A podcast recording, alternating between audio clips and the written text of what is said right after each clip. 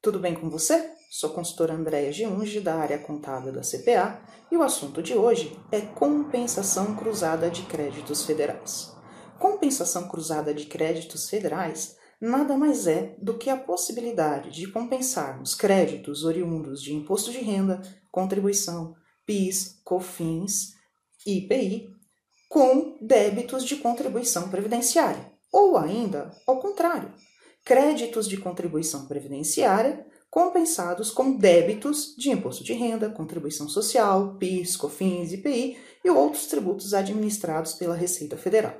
Mas é claro, quando falamos de compensação e principalmente de compensação cruzada, se faz necessário observar algumas regras para que essa compensação não seja aí glosada pelo fisco futuramente.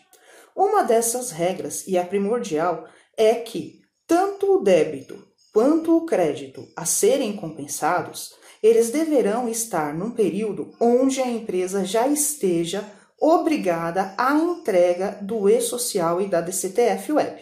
Ou seja, só é possível fazer a compensação cruzada quando débito e crédito forem apontados e apurados após a entrega do e-social e da DCTF Web.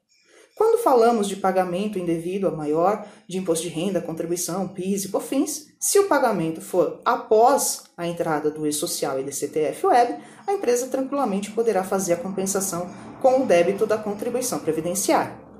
Quando falamos de saldo negativo de imposto de renda e contribuição social, que é aquele valor pago a maior no decorrer do período de apuração, eh, a empresa deverá analisar uma outra regra, esse saldo negativo deverá estar apontado na ECF, ou seja, só é passivo de compensação saldo negativo após a entrega da ECF. Então aqui a gente já tem duas regras. Primeiro, saldo negativo após a entrega da ECF e que este saldo negativo seja também apurado após a entrada da empresa dentro das regras do E-Social e da DCTF Web.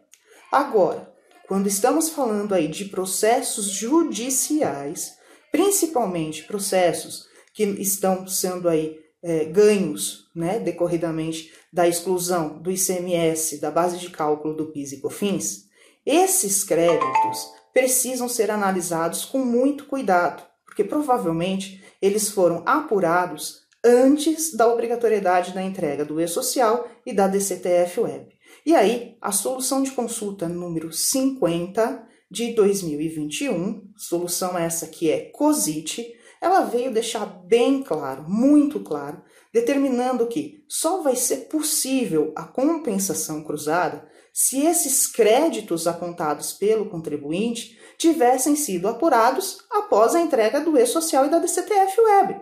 Mas como a gente está falando de períodos bem anteriores, de cinco anos até atrás, ou até mais períodos bem mais anteriores, esses créditos foram apurados antes da existência até mesmo do e-social. E aí, nesse caso, a empresa não poderá efetuar a compensação cruzada desses processos judiciais, ok?